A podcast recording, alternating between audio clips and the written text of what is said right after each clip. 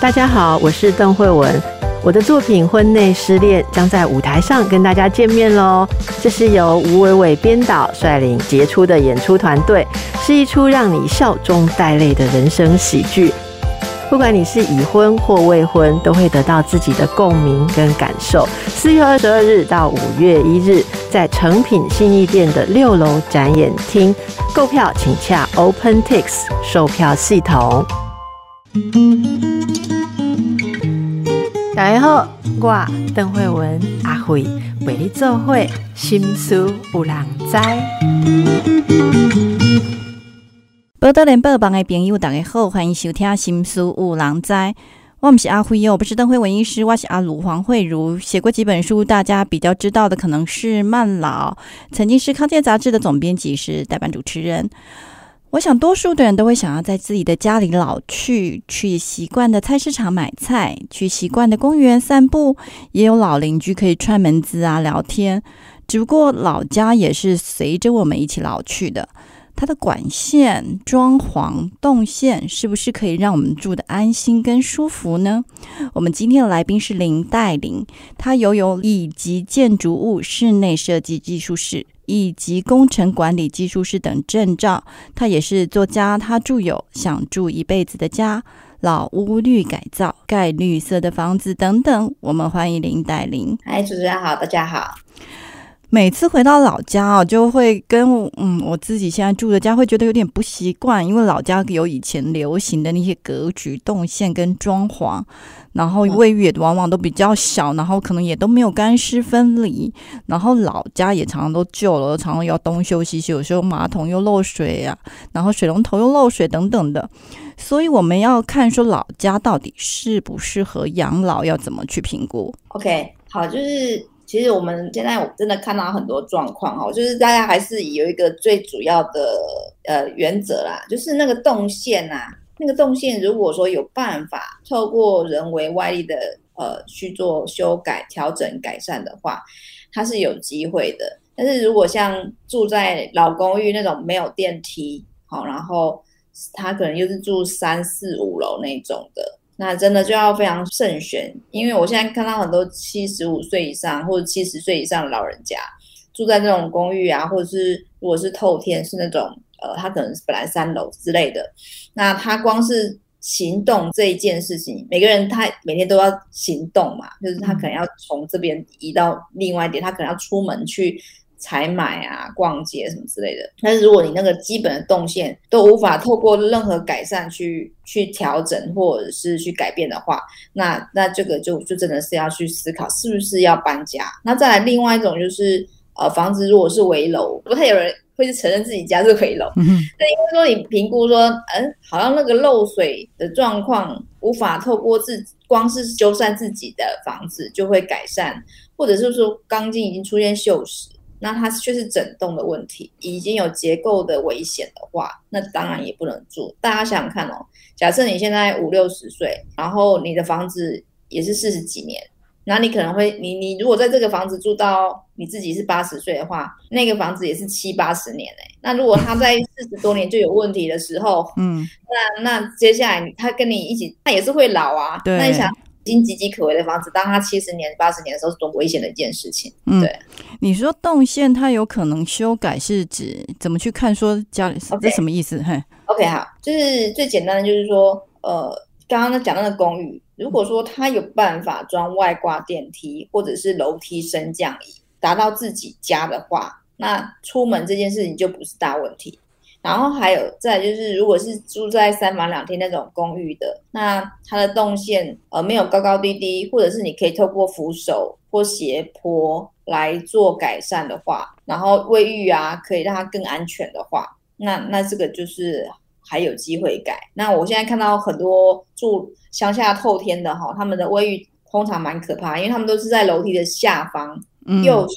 又窄，然后又没有窗户，然后光是要。坐到马桶上，他可能就要转两次的直角的那个才能蹲下去。那个这个就真的是要改善的话，除非他把楼梯那个厕所整个大移动，移动到别的地方，那是最好的建议啦。那所以就是等于说，大家要看说自己住的地方到底动线，就是造成你危险或不便的动线，是否有办法改善跟调整这样子。可是好像没有出事之前都不会觉得它很危险，会不会这样子？哦，对，但是就是台，我觉得台湾跟日本最大的不同就是日本它会先把最坏的状况先设想。那他们觉得，如果无法破解，他们会很认命的，就是去搬家，或者是说一定会咬牙去改这样子。但台湾就是有点类似船到桥头自然直，他认为说啊这种事情哦，到时候碰到再说啦，这样子。可是之后可能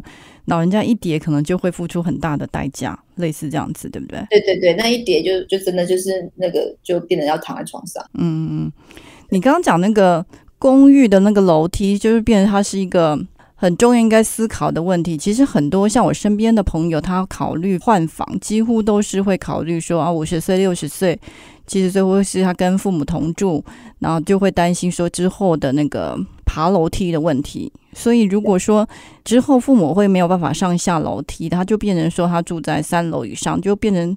之前有医生形容的，就好像在都会里的孤岛一样，他就没有办法下来，也没有办法跟人家互动。对，所以这件事情就会。蛮必须被先前的考量，对啊，因为我们人哈是能够每天走去外面是最好的，尤其是晒太阳，或是去跟邻居他们打打招呼，尤其是老人家，他那个人际关系是很重要的。所以公寓的话，都会蛮鼓励他们，如果可以的话，要装楼梯升降。嗯，不过我自身边倒是有另外一个例子，就是他本来在住在公寓的时候，他父母还还能这样走来走去，因为非得下去。买菜嘛，就是总得爬楼梯，反而换到大楼之后就不太能走了。啊？为什么大楼不是有电梯吗？啊，就因此就不用爬，所以退化就比较快。哦哦，这是另外一个思考。对，这也是蛮有趣的。对，那什么状况就是就是你，例如说哦，就是真的不能走，然后动线不能改，这时候就应该要选择换房吗？嗯，那时候已经来不及嘞，就是。等到不能走的时候，等于也没有体力去找房子啊。嗯，对，把自己关在牢笼里面。那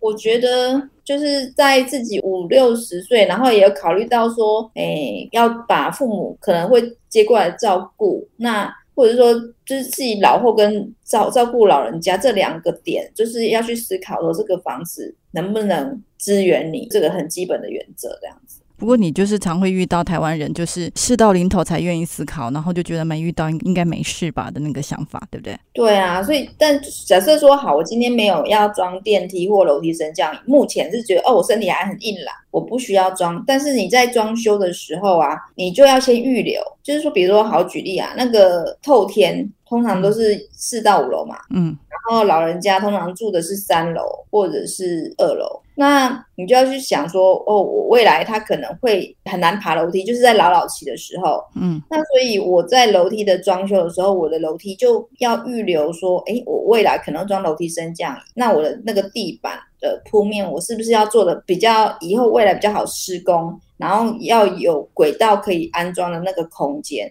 假设有，你现在一开始是为了视觉美感，把那个阶梯弄得有。现在我之前看过一个是用玻璃的，那这样它要安装时候，它未来要安装是很很难的啊，对吧？嗯，就是台湾人常常就是只看到眼前目前的需求，比较难去思考说未来可能在各种状况下会有其他的需求，之后要怎么去改的事情哦。是。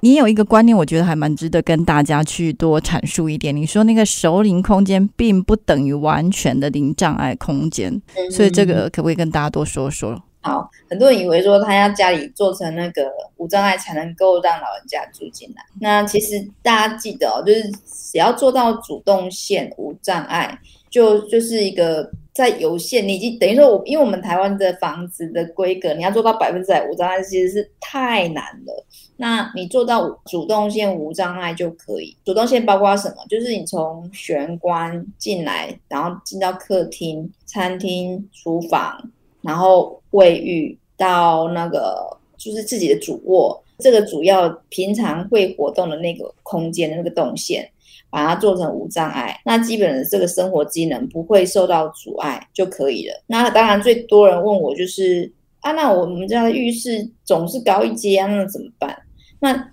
你没办法做到无障碍，那你就是把它调整成很低的障碍，或者是你可以形容是轻障碍这样子。怎么做？就是最简单的是，我看到现在很多住家，他们年纪大，我都会建议他们在门框那边装一个垂直的扶手，这样他要进去的时候，他抓的那个垂直的扶手。有一个施力点，那他脚即使比较没有力气可以抬，至少他抬上去的时候不会重心不稳跌倒，因为他抓住了那个扶手。对，然后进到卫浴的时候，假设说哦那个浴室空间狭窄或很机灵，那你是不是在自己的马桶的左右两侧也装那种专业的马桶专用的扶手？那这样子的话也是可以降低到把那个障碍降到最低。嗯，你说那个主动线。没有障碍是指说推轮椅没障碍吗？还是什么样的没障碍？能够做到这种程度是最好的，就是呃做到做连轮椅，因为轮椅的障碍你知道是几公分吗？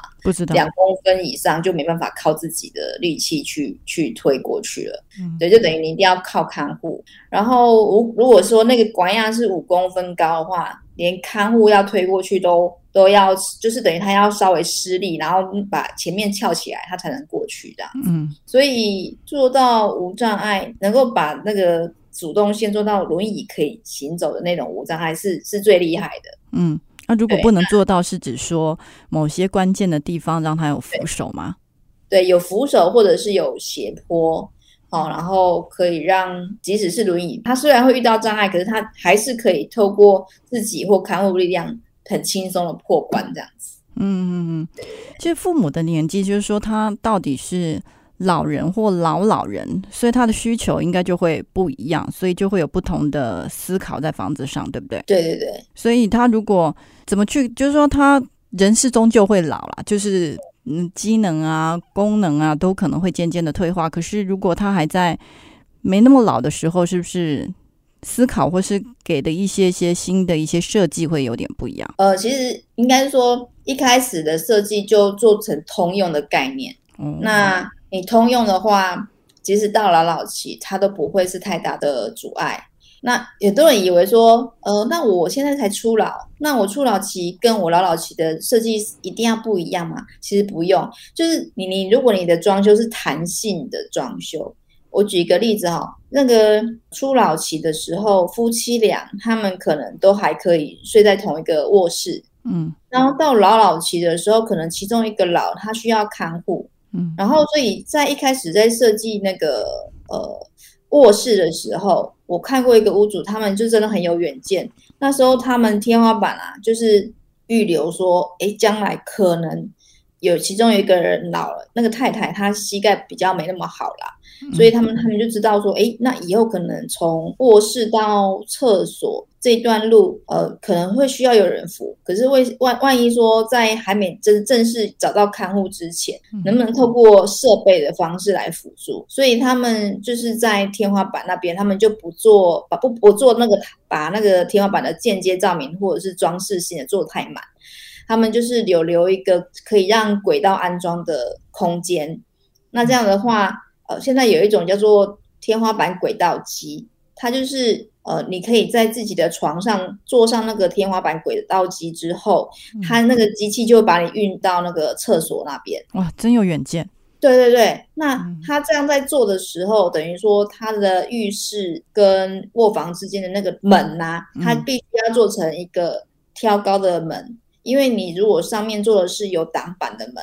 那那轨道就过不去，或者说你到时候还要开个孔，有点孔，对，所以他们就是直接在设计的时候就跟他们的那个建筑师说，那他这个部分他们就是不要把浴室的门跟厕所哎跟那个主卧做一个完全的区隔，这样子。嗯，所以你的意思是说，不管是初老人，就是或是老老人。其实就应该从通用设计的想法开始做一些准备，是，然后再就是你这个设备也许目前没有要装，但是你要先预留它的未来可能会用到这个东西的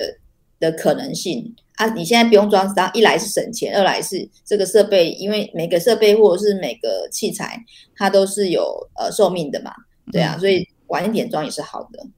可是怎么去知道哪些东西未来可能要装呢？OK，就是要看每个人自己的体质。就是刚刚我讲那个，就是他已经很清楚知道他的膝盖哈从六十几岁就一直有问题，所以他们就就会有做这个呃叫做以防万一的动作。嗯，然后再来就是有一个是他在他现在五十几岁而已，可是他的左手跟左脚就左边的那边有点微微的中风，所以他就在思考说，他从呃他的客厅走到他的卧室的左侧，因为是墙，嗯所以他那边就是不做壁板装修，未来如果要装扶手会比较方便。那他右边呢，因为是柜是那个矮柜，他本来就可以扶，所以当他从他的卧房走出来到客厅的时候，他是可以扶着那个矮柜是没问题的。嗯等于说他他现在没有装扶手，因为他现在只是轻微不便而已，他其实行走上还是没有说太大的困难。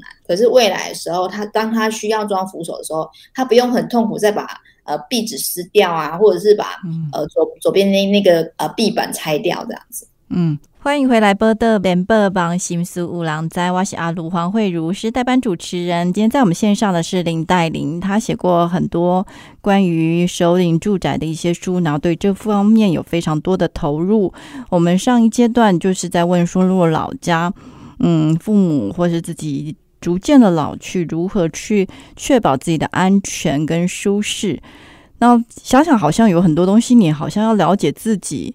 可能未来会有哪些需求，以及也要了解说有哪些装修你可能要预留，对不对？是，嗯所以我看到您书也是会建议说要提早可以，如果可以的话，可以提早去安装扶手。嗯，就是其实少早点习惯，因为有些人会卡在自己的自尊或者是 自尊，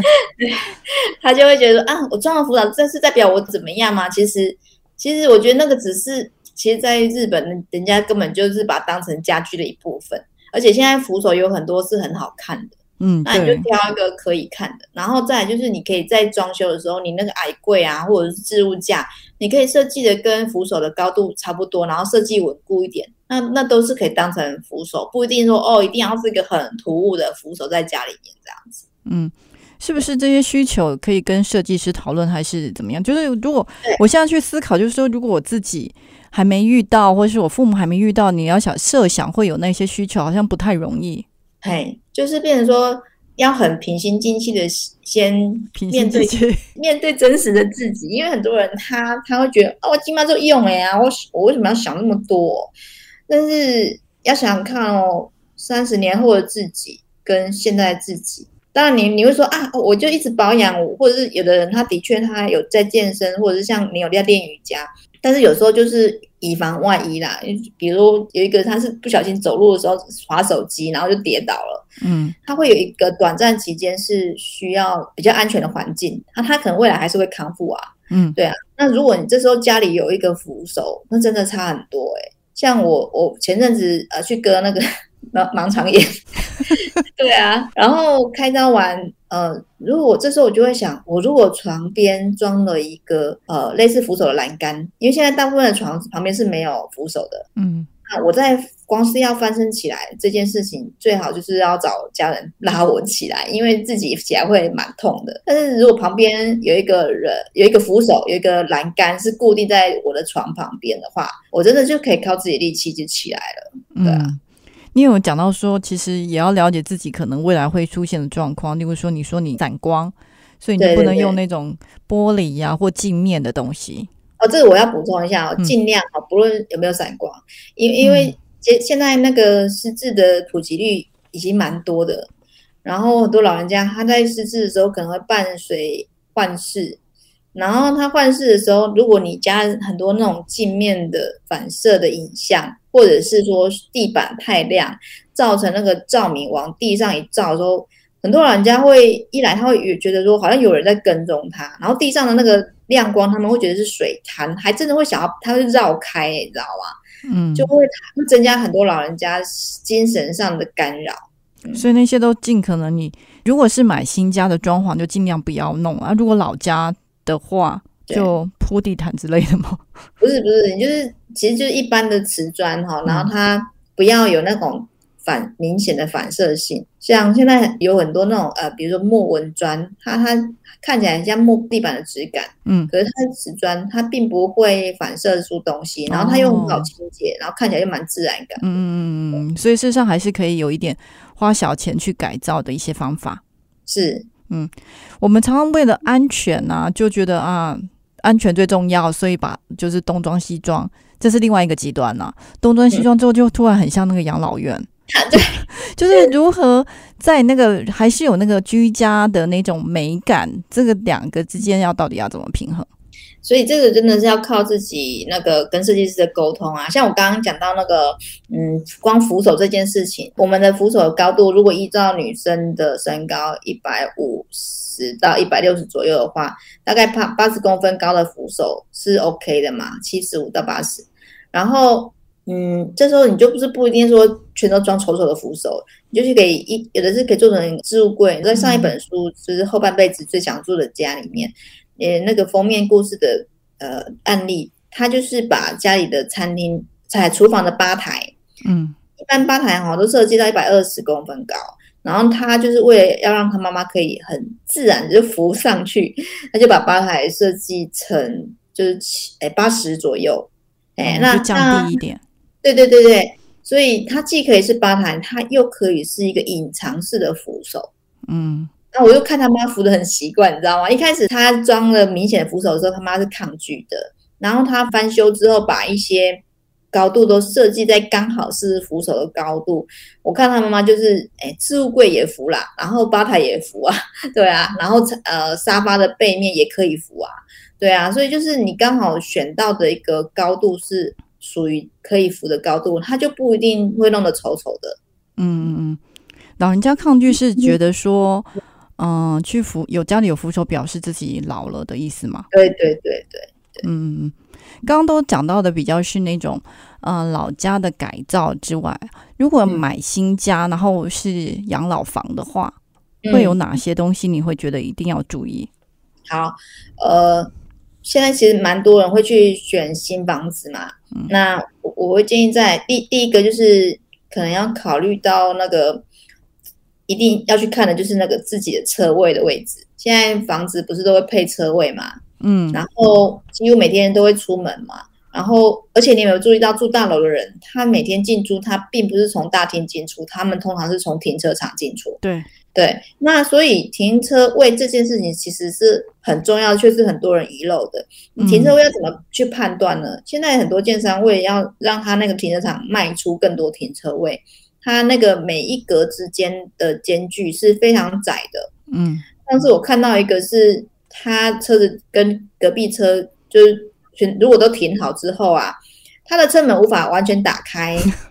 这好那夸张知道吗？对啊，对，那那这样的话，一来他爸他妈是有用助行器的，嗯那他必须在车道上就让他妈先下来。那嗯。今天如果他那个车道刚好是上下班时间的时候，后面车子嗯。对就是很很急嘛。嗯。那再来他自己停好之后，他要下来哈、他左右两边都假设邻居都停好车了，他的那个他必须要侧着身子去出来。嗯。那他现在呃六十出头而已，没好像可能他觉得还好，可是等到他八十岁，他要在这种很侧身的这种状况下出来，除非他跟你一样有练瑜伽啦，嗯。不然我觉得根本就是很容易骨折或者是出不来这样子。嗯那我就有问他说嗯：“哎、你你觉得你的房子格局很好，可是这种车位要一直让你用到老，你可以接受吗？就是这个这是第一点。阿玲再问你一下，如果那个车位的话，应该要怎么去跟建商沟通？那那个就是看能不能让你换车位，新通常预售屋啊，哦或者是新的，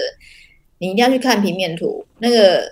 或者是去现场看自己的车位。如果他已经完工的话，那如果说可以的话，就是请他把别的车位让你选。其实现在建商都把心机有点重，嗯 他们其实有很多空白的车位，但是他都想想要先把烂的车位先卖掉。哦，所以你应该要去跟建商沟通说，家里可能有老人，所以为了安全起见，你要跟跟他换车位之类的。对对对，嗯换个车位，如果要加价，你就看能不能承承担。就是其实嗯要是我的话，我会宁可加价换一个安全一点的车位。那再来就是要看，因为在日本他们的规法规是一个车位的左右两侧啊，嗯至少要跟隔壁车位至少要有五十公分到八十公分的宽度。那台湾通常呢？台湾就是那条线而已，你知道吗？它就那一条线。那日本是双条双线，就是它自己这一格有完整的四个框框，嗯然后跟隔壁的车位是有，他们也有自己完整的框框。台湾就是共用那条白线而已，嗯，所以这样等于说，建商只要符合法规，它中间那条白线他就不管你了。嗯，对对对，车位真的是我们一般人真的不会想到的事情，真的是很很值得大家多注意。那还有哪些？哦，再来就是要看说这栋大楼，当你出门的时候，它的周遭环境适不适合让你很有尊严的散步？出门的时候是不是很有尊严的散步？所以都还没有，所以都还没有到里面，里面的动线这只是外面就已经很多东西要要要考虑。嗯对对，大楼的里面动线不会有太大的问题，尤其是现在新大楼，因为它那个法规都规定了，嗯所以一来通常是无障碍啦，嗯，然后再来就是，就算他们的厕所好了，他们那个管亚也才两到三公分的门槛而已，它现在都变得很低，嗯。因为他们大楼方式它是可以把呃粪管跟排水那些都用到楼下去。嗯。对，所以很我发现最大问题反而在于那个大楼本身的位置，它如果是从一个老社区、老的旧市区长出来的一栋大楼，那你就更要小心，就是它周遭，比如说你你要去呃诊所或者是超市或菜市场的这中间这段路程，那个骑楼啊是都被占满了嘛？那你是不是要变成要走到柏油路上面去跟人车争，要跟那个汽机车争道？嗯，哎，啊，所以要买的时候要自己去走一次的意思。一定要去走，就是方圆嗯两公里以内啊，你你去把各种生活机能，你未来可能会遇到的生活机能去走一趟，尤其是你要选的是上下班时段。哇，这些建议都非常非常实际耶，就是真的一般人不会想到，都只会看看那个平面图，然后看那个那个，就觉得哎、好像不错、哦，然后这边考虑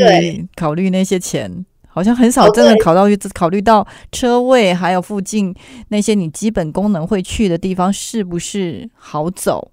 对，嗯然后还有就是你不要选西晒面，有的人为了那个 view 啊，他把他的客呃客厅或者是主卧室去选到西晒的，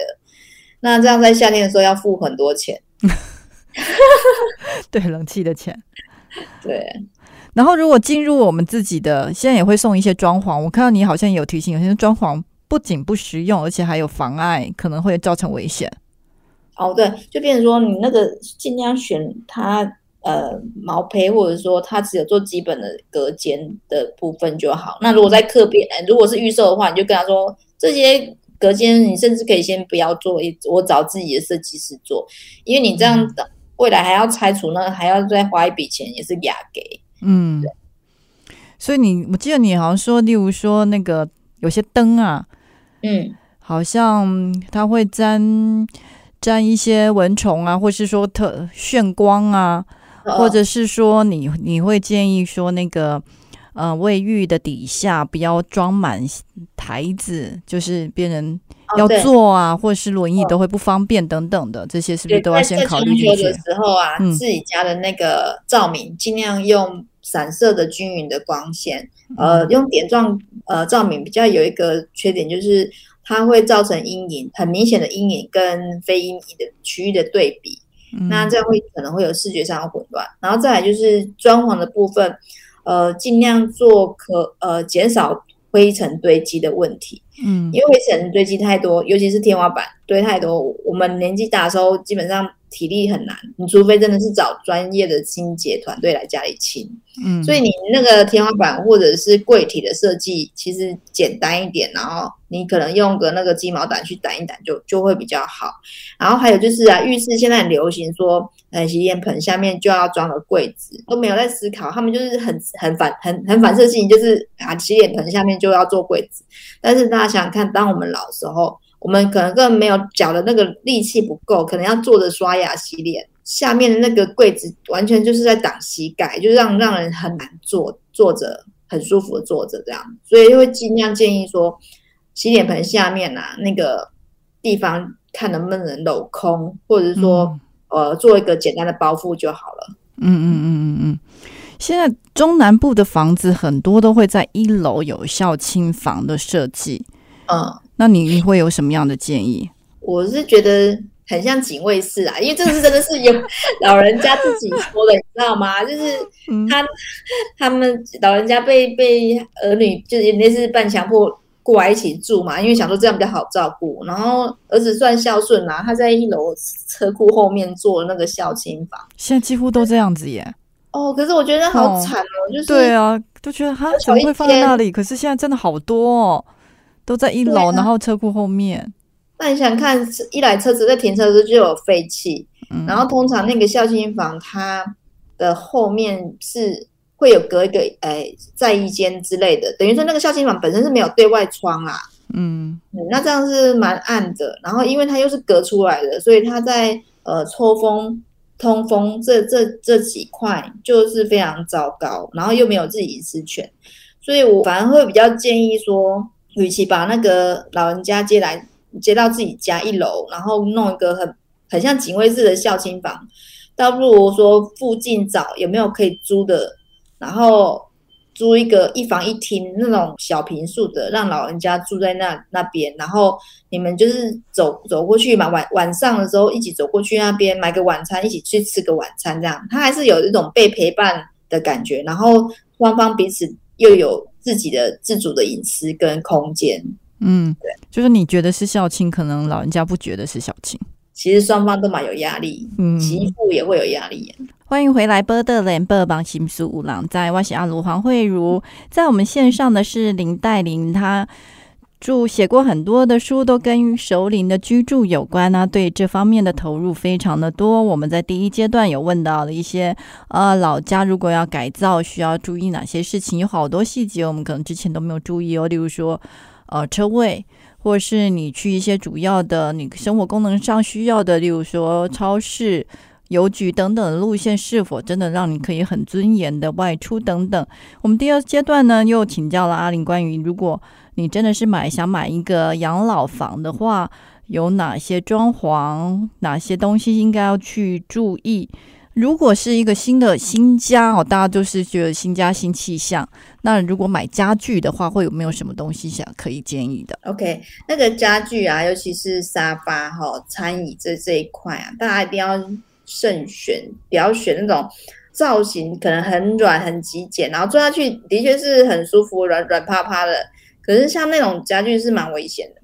因为要站起来的时候，它会非常难站。尤其像我们这老人家，就是腰力啊、肌耐力，通常平均来说都是蛮弱的。那之前就曾经出现过，说他那个沙发又软又深，然后刚好他其他家人都临时外出，然后老人家突然想要上厕所，他站不起来，你知道吗？因为他没得抓，然后他就一直翻滚，最后他就是憋不住，他就尿失禁了这样子。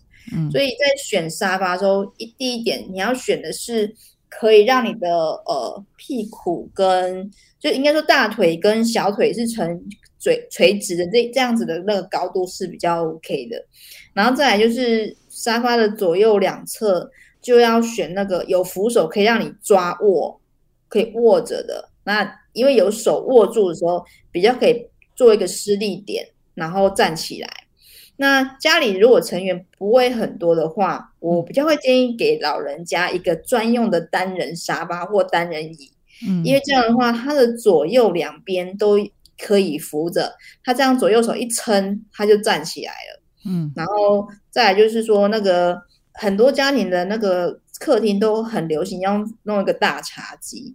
可是那个大茶几哈，说说实在，它很多老人家他就是卡在那个。沙发跟大茶几之间那个那个地方特别窄嘛，对不对？对，哎啊，那个地方特别窄，然后通常看要看电视，他又坐在正中间，那反正那个那个他要出来的时候是很容易跌倒，非常危险的一个地方。有移除吗？还是怎样？我觉得就是如果你东西没有很多，那个茶几就换成中小型，比如说呃侧面可以放在侧面的小茶桌，或者是说它可能只有呃九十乘以六十。等于说它不要占掉，它不要去挡到老人家他进去跟出来的那个动线这样子。嗯，所以那个茶几也往往是危险的，让老人家跌倒的非常危险。之前新闻有出现了，就是他在要从茶几与沙发之间出来，可能要去上厕所之类的，然后重心不稳，他就扶了一下那个茶几。可是那个茶几是玻璃桌面，然后加上它下面的铁架是是四肢嘛，对不对？然后它压到了玻璃边边，然后整个玻璃片翘了起来，就破掉，被刺伤了。嗯嗯嗯，那个沙发简单讲就是它要比较浅，让你可以坐正的，然后又比较硬，然后旁边又有扶手的那种是比较好的，可以这样说吗？坐垫是平，然后挺的，挺把你的背撑住。其实很多日式的沙发设计呀，嗯，都是这种系列的。嗯，其实我以前采访过物理治疗师，他也是这样建议的，就是这样子的座椅人才不会瘫在那，就是回家你划手机看电视瘫在那，其实你的下背那里是一个很大的压力。那事实上是还是比较健康的选择。对，嗯，你刚刚还有讲到说那个餐椅是不是也可以选？哦，对对对，其实餐椅它问题反而比较不大，就是它它为了要大家用餐方便嘛，所以它的设计都是坐垫的位置大概都是四四十五公分高，所以呃基本上如果你的沙发可以四十到四十五公分高，跟餐餐椅接近的话是比较 OK 的。嗯，对。其实我们刚刚讲到从老家的一些修建啊、修改建啊，一直到新家的种种选择，其实还有一个很大的问题就是。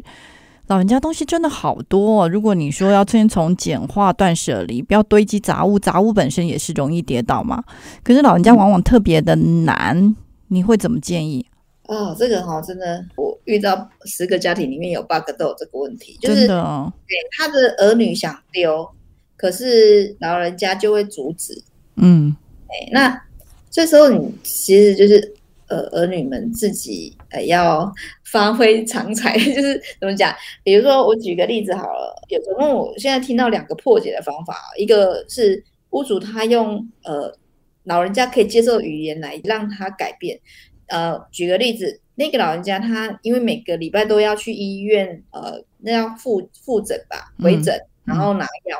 所以他的那个抽屉哦堆满了各种药袋，然后柜子上也都是药袋。然后堆堆的很多，然后每次那个门柜门一打开，那个药袋就爆出来这样子。嗯，那他一直跟他妈说，呃，要丢掉，但是他他妈就认为说，啊，反正这些药哪一天呃又生病干嘛都可以拿来吃啊，所以就是就那是囤了哈。嗯，然后后来他就用风水学来解释，就是说，哎，你这个这个地方哦堆这么多药哦，其实是不会有晦气，然后呢，晦气的话。堆堆太多会对子孙的家业产生影响，就是就是那种，就是就是找一些风水说吧，嗯，哎，然后他妈听好像哎好像有道理，最后他妈就主动的把它清清掉了，这样子，这是一种，嗯，然后另外，嗯，另外一种是因为有的老人家他是真的这个代沟跟价值观是没办法，那你说要，嗯。直接在他面前把他丢了，也也他就会增加冲突嘛，对不对？对，哎，所以有一个屋主他很可爱，他就是直接，他他要整理他妈妈的房间的时候，他就先办，他去旅行社买了一个国旅的活动，当天来回，哎，然后就是让他妈一大早就就就出出去玩这样子，然后趁他出去玩的那那一段期间，他把呃该清的东西都清掉，但是哦，他有个 paper 哦，就是。老人家堆东西，它是有里里面的那一最可能十年前是只有一层，然后今年到现在，它可能堆了三层的厚度了。嗯，所以它是把最内层跟倒数第二层的的囤积的东西清掉。那平常视觉上可以看到最外面那一层东西，那那个比如说纸箱啊或柜子啊，它就是把它往它因为前面第一二层都清掉了，所以第三层就它就往后推。所以他妈回来的时候看到的还是他最新堆的那一层，懂我意思？没有发现吗？对他，他他他可能有问他儿子说：“哎，怎么好像我们房我房墙变大？”然后他儿子就说：“哎，有吗？这样子，哈，嘿。”然后这这个部分他就缓缓的改了，这样子，这是这是一种方法啦。然后，但是你在丢人家老人家的东西之前啊，或者是要送送出的时候，一定要检查。所有杂志或枕头，然后那些的，因为里面有可能藏钞票或者钱，对，对，里面把他珠宝什么东西丢掉了。哦，所以事实上还是需要一些方法去帮忙老人家清，是比较不能期待他们自己想清要清想清。嗯，我看日本是有，但是那个有点类似已经心理咨询的程度了，但是我觉得对一般住家太难了。嗯嗯嗯嗯，好，我们时间好像也快接近尾声哦。那阿玲最后会不会有什么事情想要跟听众朋友说的？啊，我可能就是呃，大家如果说对今天的议题有兴趣的话，也可以加入我的粉砖，就是林黛玲。然后再来就是说，也可以就是欢迎就是追踪我的那个下一本书，可能会在年底出啊。对啊，那就是有兴趣的话，可以加入我的呃粉砖或者是 YouTube 这样子。嗯，的确哦，刚刚今天跟戴琳聊这么多，就发现说哇，好多事情以前都没有思考过，但是每个人都会老，也许你也会遇到这个问题，也许你就可以。去追寻戴琳的粉砖等等，可以就可以得到更多相关的知识，就可以得到说，呃，事先可以先思考一下，也许如果哪天遇到的时候，或是你现在正在思考的时候，就比较容易去去想说啊，我可以怎么改，或是可以怎么样去处理。嗯，好，我们今天谢谢戴琳跟我们聊这么多。老后就是要住的安心跟舒服，不再将就，所以我们从现在就应该开始去想、去规划、去行动。我是黄慧茹，谢谢您的收听，我们下次见，再会。